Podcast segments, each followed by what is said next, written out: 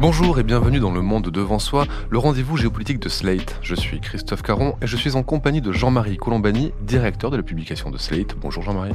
Bonjour Christophe. Et d'Alain Frachon, éditorialiste au Monde et spécialiste des questions internationales. Salut Alain. Bonjour Christophe. L'an dernier, il avait préféré annuler, se sentant trop en difficulté, mais ce 14 décembre, Vladimir Poutine a renoué avec la tradition de la conférence de presse télévisée annuelle. Journalistes et citoyens, soigneusement sélectionnés par le Kremlin, ont pu pendant 4 heures poser leurs questions, elles aussi soigneusement sélectionnées par le Kremlin. Le président russe, officiellement candidat à sa succession depuis le 8 décembre, s'est réjoui de la bonne santé économique de la Russie, s'est montré confiant quant à l'issue de la guerre en Ukraine, dont il a rappelé l'objectif, dénazifier et démilitariser le pays, et lui imposer un statut de neutralité. Un objectif, dit-il, qui sera négocié, je cite, ou obtenu par la force. Et au même moment se tenait à Bruxelles un sommet des chefs d'État européens. Au menu, l'aide à l'Ukraine et surtout son adhésion à l'Union. Alors si la première, l'aide à l'Ukraine, est bloquée à cause du veto du Hongrois Viktor Orban, la seconde est en bonne voie. Le président du Conseil européen, Charles Michel, l'a annoncé, l'Union accepte officiellement l'ouverture de négociations en vue de l'intégration de Kiev. Kiev, par ailleurs, en grande difficulté face à l'agresseur russe sur le terrain, on en parlera. Mais pour commencer, Jean-Marie Alain, Vladimir Poutine a donné ce jeudi 14 décembre l'image d'un autocrate serein, bien loin du Poutine qui semblait aux abois il y a encore quelques mois. Est-ce qu'il est en train de gagner la partie sur le front ukrainien? Sur le front militaire, je ne sais pas, parce que euh, même s'il a contre-offensive du printemps, de l'été, de l'automne des Ukrainiens le long des 1000 kilomètres de front n'a pas débouché sur euh, une récupération significative de terrain par les Ukrainiens. Il ne semble pas non plus que les Russes aient beaucoup progressé. Mais enfin, ils commencent leur campagne de bombardement de l'hiver. Ils commencent, ils continuent, mais ils vont l'accentuer cet hiver, comme ils l'ont fait l'hiver passé, en visant les centrales électriques, les systèmes de chauffage, et particulièrement Kiev. Voilà ce qu'on peut dire de l'état de la situation. Les Ukrainiens le disent ouvertement, ils manquent de munitions, ils n'en ont pas assez, ils n'en fabriquent pas assez, ils n'en importent pas assez parce que les stocks, semble-t-il, ne sont pas remplis non plus dans l'Union européenne, parce que les États-Unis donnent à Israël beaucoup de missiles et le type de munitions qui d'habitude allaient sur le front ukrainien. Et puis aussi parce qu'il semble qu'il y ait des discussions, des débats au sein de la direction ukrainienne. Pour tout ça, le moral n'est pas très élevé à Kiev et donc le moral est au beau fixe à Moscou. Il est au beau fixe à Moscou, d'autant que visiblement toute opposition est neutralisée depuis la fin de, de Prigogine, Jean-Marie, et que le peuple russe n'a pas l'air finalement de trop souffrir des conséquences de cette guerre. En tout cas, ce qu'il faut voir, c'est que si on se souvient de la séquence Prigogine, où euh, Poutine était quand même aux abois et il était à deux doigts de perdre le pouvoir, puisque si Prigogine avait rallié à lui, comme il l'espérait, un certain nombre de généraux, ben, le sort des armes des rebelles aurait eu raison de Vladimir Poutine. Et Prigogine ayant été éliminé de la manière que l'on sait, c'est-à-dire cet accident d'avion miraculeux qui lui a coûté la vie, euh, les choses sont rentrées dans l'ordre et on a eu droit à un Poutine sûr de lui et dominateur, d'une parfaite condescendance vis-à-vis des Occidentaux, auxquels il a expliqué que tous ceux qui cherchaient à négocier perdaient leur temps, puisque la négociation n'était pas à l'ordre du jour, selon lui. Donc un, un, Poutine qui se voulait vraiment triomphant, à la fois patelin et avec suffisamment de, j'allais dire, de désinvolture pour incarner un pouvoir presque débonnaire, alors que la réalité est évidemment tout autre. On songe d'ailleurs à la disparition de, de son opposant Navalny dans les jours qui ont précédé. C'est vraiment euh, un personnage en contrôle de la situation qu'il a voulu présenter. Et puis, il a réaffirmé, au fond, les buts de guerre de la Russie sur l'Ukraine, c'est-à-dire la quasi-disparition de l'Ukraine, puisqu'il est question toujours de dénazifier. Et donc, si on dénazifie, on change le gouvernement, bien évidemment. Et ensuite, on veut une Ukraine euh, démilitarisée, c'est-à-dire une Ukraine qui, euh, sur le plan de la souveraineté, n'existe plus. Circuler, il n'y a rien à voir. Donc, tous ceux qui se sont précipités à la faveur de ce regain de, force de Poutine pour dire il faut négocier, on n'aurait jamais dû arrêter de négocier, on aurait dû continuer à lui parler, il faut aller vers lui, vraiment ont été d'une certaine façon renvoyés dans leur but par euh, Vladimir Poutine lui-même. Voilà, après, la population russe, ça reste euh, évidemment un mystère. C'est un pays qui est quand même jusqu'à présent, qui a toujours été au fond assez réfractaire par rapport aux idéaux démocratiques, même si ils y ont cédé quelques mois en 1917 et quelques années de façon plus récente après la chute du mur. Mais le naturel autoritaire est, est vite revenu de la part en plus d'un président Poutine qui se compare volontiers au tsar et notamment au tsar Nicolas Ier. Donc on a là un paysage qui, euh, pour le moment, n'offre aucune issue. Alors sur la situation économique, c'est très difficile d'y voir clair parce que les sanctions ont un effet, mais cet effet a été quand même largement compensé par euh, l'ouverture euh, forcenée de, commerce avec la Chine et de vente d'hydrocarbures à des pays qui sont euh, font partie de ce que l'on appelle le Sud global aujourd'hui et qui sont en fait des, des satellites ou disons des pays proches de la revendication euh, poutinienne et chinoise d'un nouvel ordre mondial qui ne soit plus l'ordre issu de la Deuxième Guerre mondiale. Alors justement, ces sanctions économiques et la situation économique de la Russie, il y a eu beaucoup de questions hein, par rapport à, la vie quotidienne, au prix des, choses en Russie. Alors ce sont des questions évidemment qui sont filtrées hein, par le Kremlin, mais en tout cas ça a été un des angles de cette conférence de presse, un des thèmes de cette conférence de presse. Les chiffres qui ont été donnés, c'est une inflation entre 7,5 et 8%, ce qui est euh, quand même assez important, et une croissance annoncée à 3,5%, croissance comme vous l'avez dit Jean-Marie, qui est surtout liée à la vente d'hydrocarbures. Pour autant, ces sanctions sont-elles vraiment inefficaces, Alain, dans le sens où quand même elles la Russie de l'accès au système bancaire international et qu'elle lui donne du retard sur d'autres secteurs technologiques. Sans doute, mais euh, ce qu'on retiendra de cet épisode sanction, et il y aura sûrement des thèses de doctorat euh, sur ce sujet, ce qu'on retiendra, c'est que elles n'ont pas du tout eu le résultat qu'on nous avait annoncé. Souvenez-vous, il y a deux ans, euh, en mars, en avril 2022, on nous expliquait que la Russie allait être à genoux, que les compagnies étrangères partiraient, d'ailleurs elles sont parties, et que la Russie allait se trouver dans une situation catastrophique je crois qu'un ministre français avait dit euh, on va la mettre en faillite la Russie. Ben non, elle n'a pas du tout été en faillite. Elle n'a pas été en faillite pour une raison première qu'on oublie tout le temps, c'est que c'est un pays riche la Russie. C'est un pays qui a des réserves, même si une partie de ses réserves, la moitié de ses réserves, quelques 350 milliards de dollars ont été gelés. Il lui en reste au moins autant, et c'est un pays qui a absolument tout. C'est un scandale géologique. Il y a tout, tous les métaux précieux. Je ne parle pas seulement le gaz et le pétrole, l'agriculture et l'agriculture tropicale comme les autres. Il y a tout. Le plus grand pays du monde et potentiellement le plus riche. Les Russes sont pauvres. Les Russes sont pauvres et c'est un pays de 142 millions d'habitants. Il faut quand même le, le rappeler. Hein, c'est le plus grand pays du monde en surface, mais il n'y a que 142 millions d'habitants et une démographie catastrophique. C'est un pays qui vieillit extrêmement vite.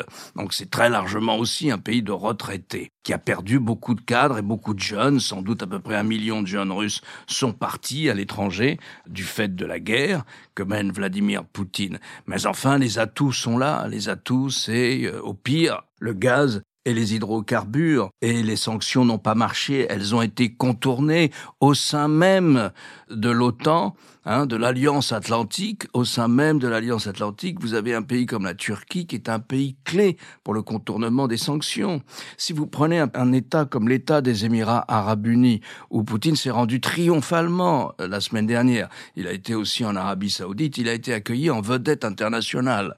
Eh bien, si vous prenez l'État des Émirats arabes unis, c'est un État qui accueille toutes les sociétés écrans qui permettent de contourner les sanctions. C'est-à-dire que les sociétés sont installées à Abu Dhabi ou bien à Dubaï, et ce sont des sociétés qui portent une nationalité euh, quelconque. Elles importent tout ce dont la Russie a besoin et que la Russie ne peut plus importer en provenance du Japon, d'Europe ou des États-Unis. Et ensuite, euh, Jean-Marie le rappelait, sur le plan des armements, la Russie a été en difficulté. Maintenant, elle a rétabli son industrie d'armement et ils font les 3-8 et ils produisent euh, comme un pays qui est en guerre doit produire. Ils produisent des munitions dont ils ont besoin. Mais sinon, il y a une chaîne qui s'est installée. Vous avez l'Iran qui fournit des drones, et maintenant il va y avoir une usine de drones iranien mais installé en Russie avec un perfectionnement russe. Vous avez la Corée du Nord où s'installe là aussi une chaîne de transactions d'armement. Et puis bon, la Chine qui doit aider ici et là aussi. Donc c'est pas vrai. Et 3% de taux de croissance, on aimerait bien les faire entre parenthèses nous, hein, on les fait pas. Alors 3% c'est le chiffre de, que donne la Banque mondiale. Poutine a dit 3,5%. Il reste qu'il y a une forte inflation. Si vous faites une croissance de 3,5%, mais si elle est bouffée par l'inflation, ça veut dire que la vie quotidienne est difficile. Et l'inflation se situe, je crois, 7,5%. Voilà la situation euh, qui, pour autant qu'on puisse savoir exactement qu'est celle de la Russie. C'est l'éternel problème des sanctions. Nulle part les sanctions, sauf peut-être vis-à-vis de l'Afrique du Sud. Mais sinon, euh, le plus grand exemple de pays euh, régulièrement et systématiquement sanctionné, c'est quand même Cuba. Et Cuba, je ne sache pas que les, la famille régnante ait été empêchée de régner. Au contraire, Fidel Castro a conforté son pouvoir au fur et à mesure que son pays était isolé par les États-Unis. Et pourtant, elles sont nécessaires parce qu'on ne voyait pas les Américains et les Européens rester les bras ballants et continuer à commercer comme si de rien n'était avec la Russie. Donc il y a en effet une part de sanctions financières qui touche les affidés de Poutine au, portefeuille. Mais je me faisais la réflexion suivante, c'est que le propre de ces dictatures qui n'ont que le mot identité, souveraineté à la bouche, qui nous parlent de, redressement, euh, qui vont corriger le, le déclin sont au contraire les instruments implacables du déclin. Et euh, la façon qu'a Poutine de masquer le déclin russe, qui est réel, qui est démographique, comme l'a rappelé Alain, qui est aussi économique. L'économie russe aujourd'hui, elle pèse peu dans le monde, elle pèse très peu. Et donc euh, la façon qu'ont les dictateurs de masquer le déclin auquel ils apportent leur pierre, c'est évidemment les aventures extérieures, c'est les aventures guerrières. Moi, je me souviens d'une conversation d'un des envoyés de Poutine au tout début de son règne, qui était venu au journal, au journal Le Monde, donc nous, nous voir pour nous vanter la, personnalité de Poutine et nous dire à quel point il fallait l'écouter, le suivre et lui faire confiance parce que, nous expliquait-il, il était un De Gaulle russe. Il allait être à la Russie ce que De Gaulle a été à la France. De Gaulle avait compris simplement qu'il n'était pas un dictateur. De Gaulle avait compris qu'il fallait en passer par la décolonisation pour sortir justement d'une spirale déclinante et pour relancer, redresser le pays, il fallait engager la décolonisation. Et Poutine fait exactement le contraire. Pour soi-disant sortir du déclin qui est réel, il recolonise, il entame une période de recolonisation. C'est exactement le contraire. Donc, je pensais, n'est pas De Gaulle qui veut, quoi. C'est exactement l'illustration de ce que peut une démocratie d'un côté et de ce à quoi conduit inexorablement une dictature de l'autre. Et pour compléter ce que vous dites sur cette comparaison avec De Gaulle, lors de la conférence de presse de Poutine ce jeudi 14 euh, décembre, il a eu une autre comparaison. Il a comparé les dirigeants européens au maréchal Pétain qui avait fait le choix de la collaboration avec Washington. Collaboration avec Washington, enfin en tout cas, c'est ce qu'il a dit. Et il faudrait qu'il révise ses livres d'histoire. Je vous vois là perplexe, mais c'est ce qu'il a dit. Dieu merci, nous n'avons pas été libérés par l'armée rouge. Et donc, euh, nous avons échappé au sort funeste d'un certain nombre de pays d'Europe dit de l'Est qui ont subi euh, le rideau de fer pendant tant d'années. Juste un mot sur cette conférence de presse, euh, sur les objectifs, sur la manière dont il a rappelé son ambition. Je suis frappé par le fait que on ne prend pas ces mots assez au sérieux. On ne prend pas ces mots assez au sérieux. Poutine a dit, si on traduit, je veux Kiev. C'est ça que ça veut dire. Je veux Kiev. Je veux un changement de régime à Kiev. Alors quand c'est les autres qui veulent un changement de régime ici ou là, on entend la communauté internationale se manifester, on crie au scandale. Non, je veux Kiev, c'est-à-dire c'est Budapest 1956, c'est Prague 1968. Non, ce pays n'a pas droit à l'indépendance. Certes, nous avons signé l'indépendance, certes, nous avons juré que nous protégerions les frontières de l'Ukraine dans différents traités, dans plusieurs traités, mais fondamentalement, je n'en veux pas, je ne veux pas que ce pays soit un pays qui échappe à la botte russe. La dénazification, c'est ça que ça veut dire. Ça veut dire je veux Kiev. Or, je vous rappelle qu'on ne prend jamais Poutine assez au sérieux. Certes, il est méprisant, certes, il est condescendant, mais il faut prendre son discours au sérieux. Il veut Kiev, rien de moins. C'est ça que ça veut dire, un changement de régime. Et d'autre part, on n'a pas fait attention non plus à ce qu'il a dit sur Odessa. Il veut Odessa. C'est affiché tel quel.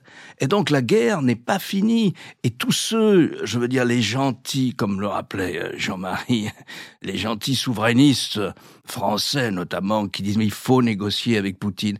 Mais Poutine les ridiculise. Il n'a aucunement envie de négocier. Il dit je gagnerai par la force ou par la négociation. C'est-à-dire que si les Ukrainiens se rendent, l'Ukraine est démantelée, je prends 20% de l'Ukraine et en plus ils sont à ma botte. C'est ce qu'il appelle négociation. Hein, c'est ce qu'il appelle la négociation, lui. Donc dans ces conditions, je rappelle une chose, qu'il faut toujours avoir à l'esprit avec les dictateurs. Il faut les prendre au mot.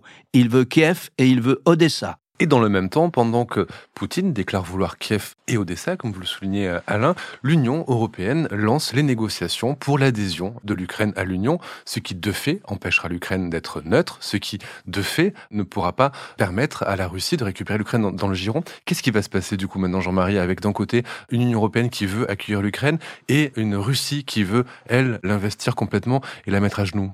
De toute façon, le, jeu de Poutine qui joue sur le temps long, et qui joue sur, euh, j'allais dire, à la fois l'immensité russe et la, patience, il attend l'élection de Trump, tout bêtement. Il attend que Donald Trump revienne et Donald Trump revenant, ce sera une, Europe en quelque sorte prise en étau entre l'hostilité russe qui cherche à démanteler à obtenir le démantèlement de l'Union européenne et Donald Trump qui euh, nous lâcherait en race campagne comme il l'a déjà fait une première fois et qui euh, poserait évidemment des problèmes existentiels à l'Union européenne.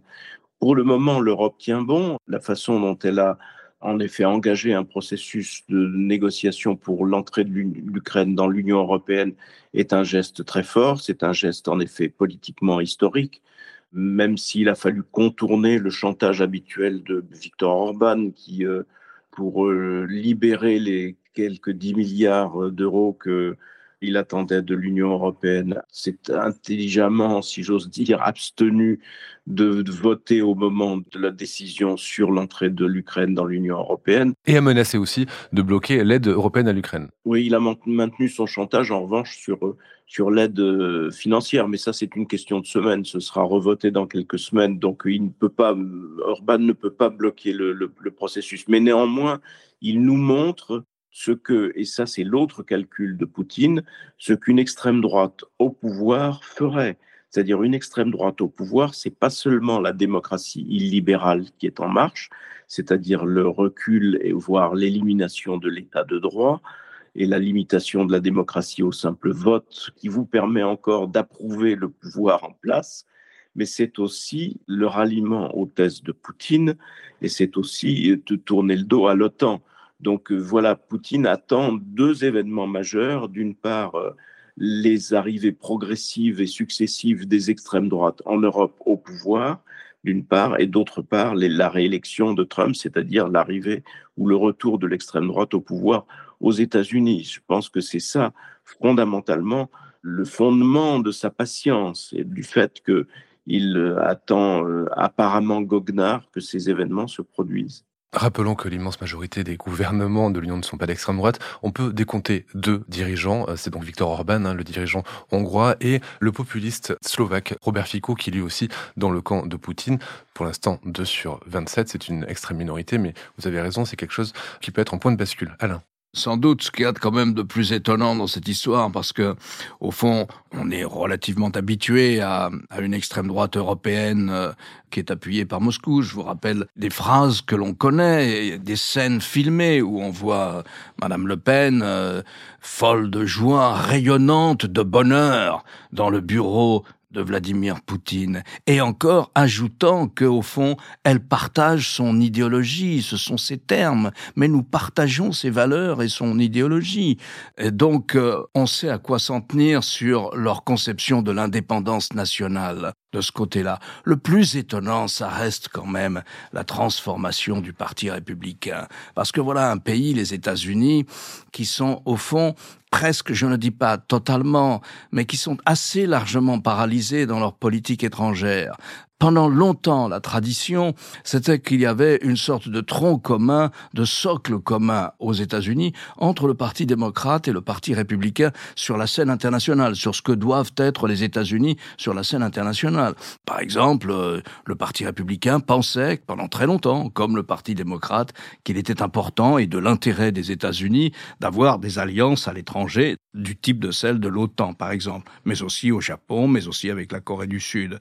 Eh bien, aujourd'hui, Aujourd'hui, vous avez un homme qui est la vedette du Parti républicain qui, lui, pense que l'OTAN est obsolète et qu'il faut en sortir. Alors, pour en sortir, il faudrait un traité, donc il aura du mal, parce que je pense pas qu'il y ait une majorité au Sénat pour sortir de l'OTAN.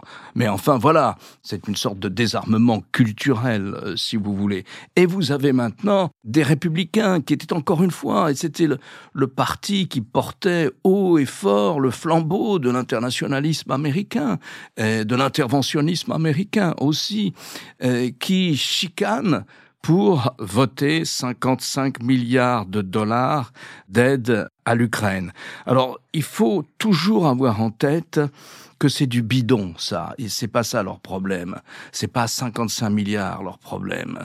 Ça a l'air d'être une somme énorme. C'est 0,33% du PIB américain et c'est moins de 1% du budget fédéral. Donc de quoi on parle Si vous voulez, on parle de rien. Non, ils utilisent la politique étrangère à des fins intérieures. Et ils manifestent, et c'est là aussi où c'est quand même étonnant, ils manifestent une profonde admiration pour, je cite Donald Trump, le type de leadership qu'incarne Vladimir Poutine. Là, tout de même, on est stupéfait devant ce phénomène qui déstabilise très largement la politique étrangère américaine et surtout la parole des États-Unis. Que valent les engagements d'un président démocrate lorsqu'on sait qu'un président républicain va s'asseoir dessus? Puisque vous parlez euh, de la politique étrangère américaine, je voudrais revenir et changer maintenant de, zone dans le monde, mais revenir sur cet échange qu'il y a eu entre Biden et Netanyahou. Biden a haussé le ton, a dénoncé des bombardements aveugles. Il était euh, un soutien mesuré, mais quand même indéfectible d'Israël. Et là, on sent quand même qu'il a un discours plus ferme. Est-ce que c'est pour des raisons de politique intérieure, parce qu'on sait que ça lui coûte intérieurement ce soutien conditionnel à Israël, ou est-ce qu'il y a autre chose derrière, Jean-Marie? Ça, c'est très difficile de le dire parce que dans cette situation, ce que je crains beaucoup pour Joe Biden, c'est que le public, une partie du public américain, notamment celui qui vote démocrate, ne sanctionne Joe Biden faute pour lui d'avoir su convaincre ou faire plier Netanyahou. Et je ne vois pas comment il peut faire plier Netanyahou d'ailleurs, parce que dans la foulée, c'est ça qui est nouveau d'ailleurs, je ne pense pas qu'il y ait tellement de précédents sauf un moment la relation entre Obama et Netanyahou. Mais aussitôt après les prises de position de Joe Biden, qui étaient très fermes en effet, il y a eu une flopée de déclarations israéliennes de Netanyahou lui-même et de son ambassadrice à Londres qui a très clairement dit la perspective des deux États, jamais. Et donc, euh, toute la thématique de Netanyahou consiste à dire que tout le mal pour Israël vient des accords d'Oslo, donc il faut enterrer les accords d'Oslo et donc revenir d'ailleurs à la, politique qu'avait définie euh, Donald Trump vis-à-vis d'Israël. C'est une politique qui tente à valider et à accepter la recolonisation ou l'annexion même de la Cisjordanie, puisque ça c'est très exactement dans les buts du gouvernement actuel que préside Netanyahou. Donc je ne vois pas où est l'espace des États-Unis pour euh, faire plier Netanyahou, sauf à attendre que le gouvernement Netanyahou tombe, mais il ne peut pas tomber pendant la guerre. Donc c'est ça toute la difficulté que l'on voit.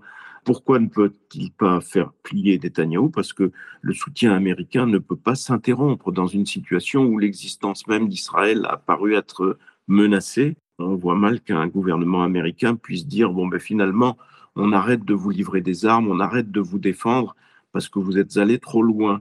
Et donc c'est là-dessus que confortablement joue Netanyahou pour euh, continuer. Et à chaque fois qu'il y a une déclaration du président américain, vous observerez que dans, dans les heures qui suivent, il y a une déclaration de Netanyahou qui le contredit et qui va au contraire dire nous irons jusqu'au bout quand on lui demande de lever le pied, ou bien euh, quand on lui dit mais la perspective politique qu'il faut ouvrir, c'est celle de deux États, parce que c'est la seule où il fait répondre par ses ambassadeurs et par ses ministres, les deux États, jamais. Ce que a souligné aussi Joe Biden, c'est que l'offensive israélienne sur Gaza pouvait éroder le soutien international et rendre plus compliqué la tâche d'Israël dans, sa défense. Et je voudrais revenir sur ces mots aussi, les bombardements aveugles. Est-ce que c'est si loin de ce qu'avait dit Emmanuel Macron à la BBC qui avait autant irrité Israël il y a quelques semaines?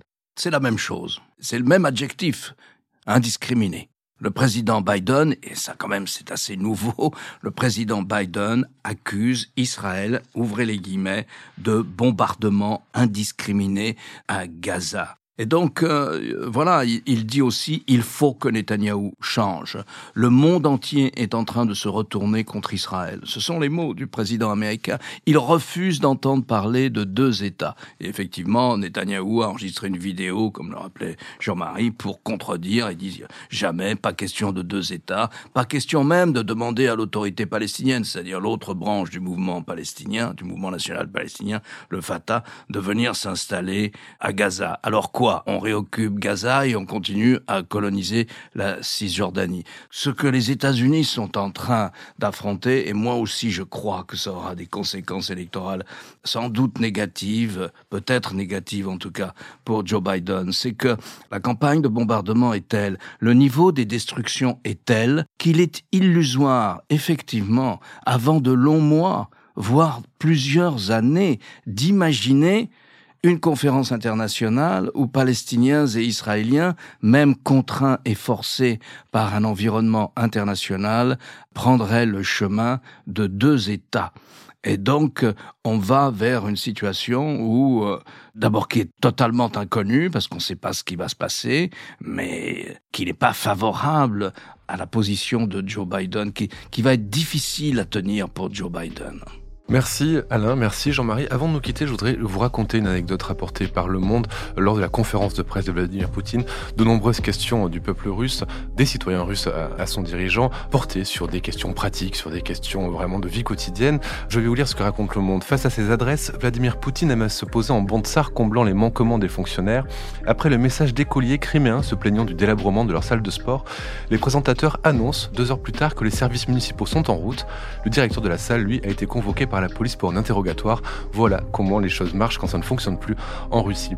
Alain, je rappelle votre chronique chaque jeudi dans le monde et sur le monde.fr qui a pour thème cette semaine Comment la réception que Vladimir Poutine a eue la semaine dernière dans l'État des Émirats arabes unis puis en Arabie saoudite, deux pays qui sont en principe défendus par les États-Unis, qui dépendent des États-Unis sur le plan stratégique. Jean-Marie, quant à vous, je rappelle votre participation à l'émission politique le jeudi aussi sur France 24. Merci messieurs et à la semaine prochaine. Au revoir Christophe. Au revoir Christophe. Le Monde devant soi est un podcast produit par Slate Podcast avec Jean-Marie Colombani et Alain Frachon. Direction, production éditoriale, présentation Christophe Caron. Montage et réalisation Aurélie Rodriguez.